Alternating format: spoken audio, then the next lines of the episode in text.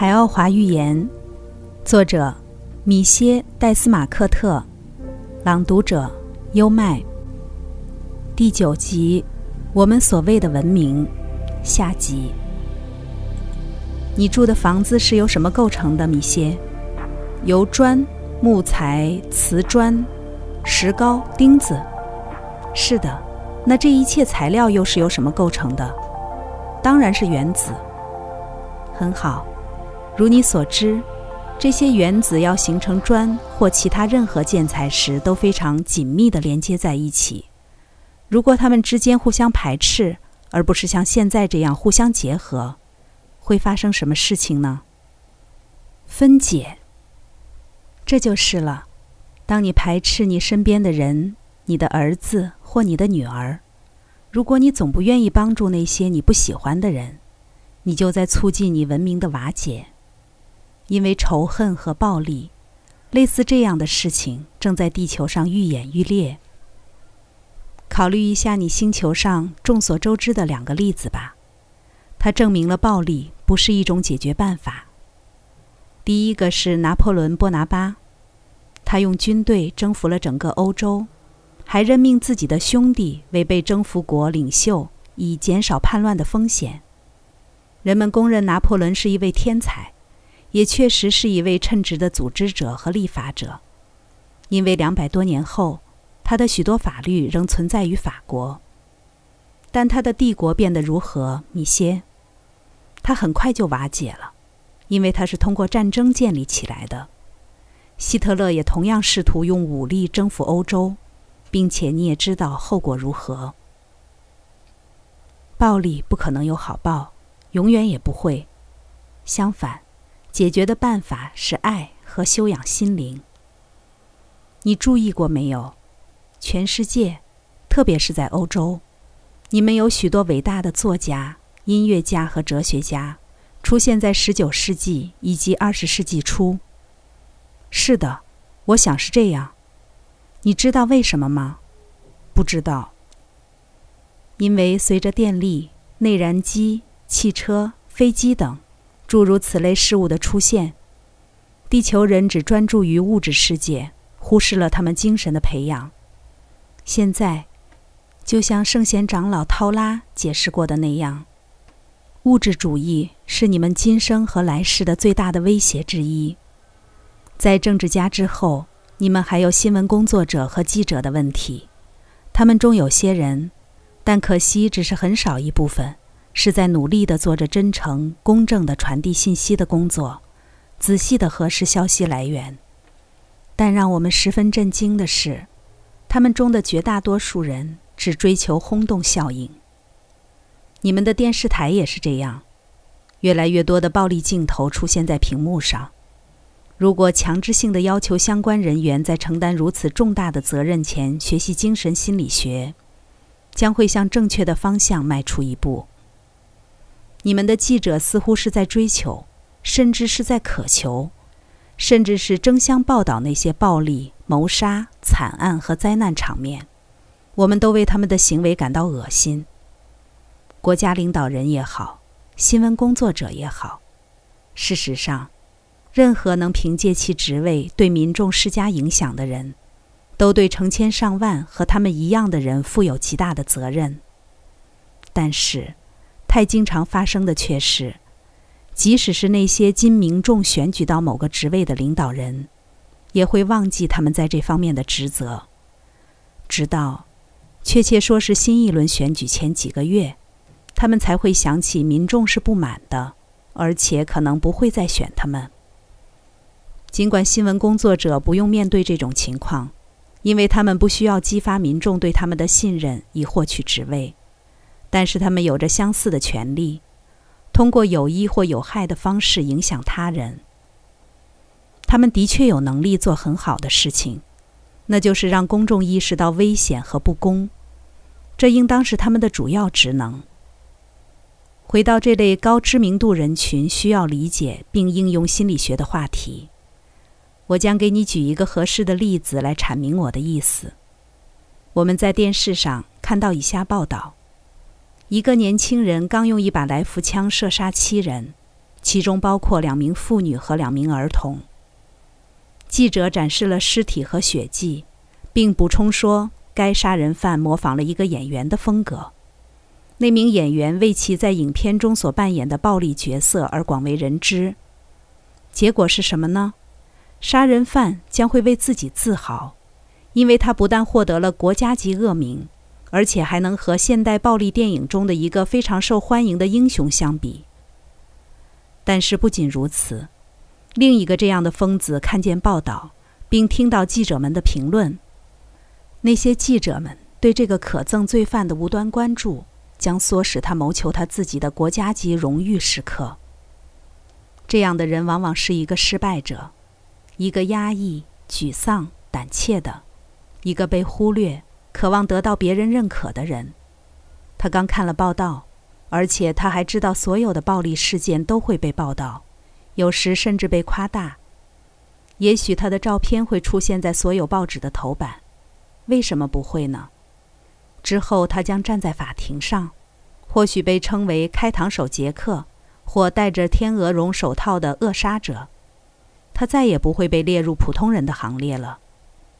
这种不负责任的报道所带来的危害是难以想象的，轻率的和不负责任的，这些都不是文明国家的显著特点。这就是为什么我说，在地球上，你们连文明的边儿都没沾到。那么，解决方法是什么呢？你为什么要问这个问题，米歇？你被选中是因为我们知道你是如何思考的，而且我知道你自己明白这个问题的答案。不过，如果你坚持，我可以告诉你答案。新闻工作者、记者以及任何从事信息传播工作的人，应该用不超过两三行的话报道这类凶杀案。他们可以简单的说：“我们刚获悉一个没有责任感的疯子杀害了七人。这场凶杀发生在某某处，在一个自誉文明的国度里，这是一起令人难过的事件。那些寻找他们一日或数周荣誉的人，无疑会把凶杀排除在可行方式之外。如果他们的努力只会换来如此少的报道，你同意吗？那么，他们应该报道些什么呢？”有太多值得展现的事情了。报道那些能提高地球人心智的有意义的事件，而不是用负面信息给他们洗脑。报道诸如冒着生命危险拯救一名落水儿童，或帮助穷人改善命运的事情。当然，我完全赞同你的话。但我敢说，报纸的发行量取决于他报道的那些爆炸性新闻。你瞧，我们又回到了之前提到过的万恶之源——钱。这是侵蚀你们整个文明的祸根。然而，单纯在这件事情上，如果那些相关责任人被鼓励去改变的话，情况是会反转的。无论在哪颗星球，对人类最大的威胁最终都是精神上的，而非物质上的。毒品同样能对个体的精神产生负面影响。它们不仅能摧毁肉体的健康，还颠倒了一个人的普遍进化过程。他们在带来极乐状态或虚幻天堂的同时，还会直接攻击灵体。我将详细的讲下这点，因为它非常重要。灵体只会被两样事物损害：毒品和某些类型的噪音引起的震动。在此只说毒品，必须明白。它们有一种完全违反自然的效果，它们将灵体搬运到一个它不该待的区域。灵体应当不是待在肉体里，就是作为他高级自我的一部分，同高级自我在一起。吸毒后，一个人的灵体就像在睡着，体验虚幻的感受，而这将完全破坏他的判断力。这和一具肉体在经历一场重大的外科手术时的情况相同。换句话讲，这就好比一个工具因使用不当，或被用错了地方而导致变形或损坏一样。根据一个人受毒品影响的时间长短，他的灵体将衰退，或者更准确讲，是被虚假数据侵透。灵体的恢复需要好几世，所以，米歇，无论如何都应当避免毒品。那么有件事儿我就不明白了，我打断道：“两次了，为了将我的灵体从肉体中释放出来，你给我吃了药，这样难道没有伤害我？没有，当然没有。我们用的不是致幻药物，而是为了协助一个过程，一个通过恰当训练可以完全自然发生的过程。那不是一种迷药，因而对你的灵体毫无危害。”而且它的作用时间也非常短。再回到你们星球的问题，米歇，解决办法取决于爱，不是钱。这需要人们超越仇恨、厌恶、愤怒和猜忌，并且每个人，无论他是街道清洁工还是社区领袖，都将身边的人放在自己之前，对任何需要帮助的人都施以援手。每个人都需要。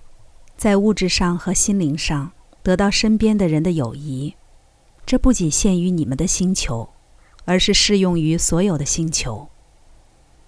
正如耶稣所说：“当我们在差不多两千年前派他去你们那里时，彼此相爱。”可是，当然，涛，我再次打断他，这次几乎是粗鲁的。你刚才说耶稣什么了，米歇？耶稣是在差不多两千年前从海奥华派到地球的，就像拉提欧努斯也去了地球并返回了一样。在对我讲过的所有事情中，这个出乎意料的启示是最令我震惊的了。与此同时，涛的辉光迅速地改变了颜色，围绕着他头部的淡淡金雾几乎变成了黄色，头顶散开的那柔和色彩。也伴随着新能量放出了光芒。一位圣贤长老涛拉正在召唤我们，米歇，我们必须马上过去。涛站了起来。我调整了一下面罩，并跟他来到外面，为这突然的中断和不同寻常的紧迫而感到十分好奇。我们登上飞台，垂直升到树冠之上，很快我们就飞过了海滩，之后是大海。我们以一种比之前任何时候都快得多的速度飞行着。太阳在天空中已经很低了。我们掠过水面，海水是翠绿色，或者说是一种无瑕的湛蓝色。如果我能用地球词汇来描述颜色的话，一群翼展约四米的大鸟正好从我们的前方横飞而过。阳光点亮了它们翅膀上那亮粉色的羽毛和尾部鲜绿色的羽毛。没多久，我们就到了岛上。涛还是将飞台停在了公园里，看起来跟上次是同一个位置。他示意我跟上他，然后我们就动身了。他在走，我在他身后跑。这次我们没有往中央都扣走，而是走了一条不同的路。最终，我们来到了另一个渡口，它和中央渡口一样大。有两个人正在入口灯下等着我们，他们都比涛高。涛小声地和他们说话，然后靠得更近，进行了简短的交谈，没有让我听。他们站直身子，朝我这边好奇地瞥了几眼，但脸上没有一丝微笑。我可以看见他们的辉光不如涛的亮。这一定表明他们的灵魂进化程度不如涛高。我们待在原地等了很久，公园里的鸟儿靠过来看着我们，除了我之外，没有人注意他们。同伴们显然都在沉思。我记得很清楚，一只像天堂鸟一样的鸟过来，停在我和涛之间，怎么看它都像想要得到赞美似的。太阳很快就要落下去了。我记得当时自己看着它最后的光线照在树枝高处，在树枝间闪烁着紫色和金色的光点。一群鸟儿在树冠中拍打翅膀的喧闹声打破了沉寂，这就像是个信号。听到后，涛让我取下面罩，闭上眼睛，拉着他的手，他要领着我走。我更好奇了，并按照他说的做了。向前走时。我感到了轻微的阻力，现在我已经熟悉他了。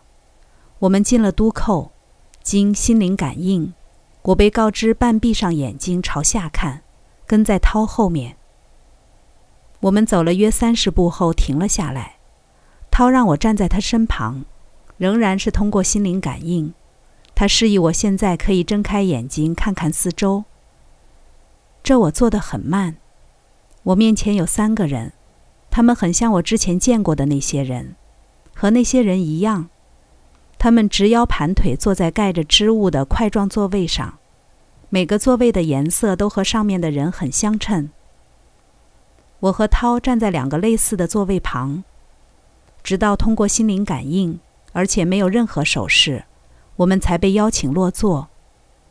我陆续朝周围看了看，却没有看到我们在入口处遇见的那两个人的身影。他们大概在我身后。海奥华上的七位大师，正在禅坐的七位圣贤长老涛拉，和之前一样。长老们的眼睛给我一种有光从中发出的感觉，但不同的是，这次。我能立刻看见他们的辉光，全是非常赏心悦目的灿烂明亮色彩。中间那个人悬浮起来，没有改变姿势，缓缓地向我飘来。他在我面前稍高处停了下来，然后将一只手放在我的小脑底部，另一只手放在我头颅的左侧。又一次，我感觉一种幸福感如流水般贯穿我的身体。但这次我差点晕过去。他将手移开后，返回了他的座位。也许我应当说明一下的是，关于他的手在我头上的位置细节，是涛后来告诉我的。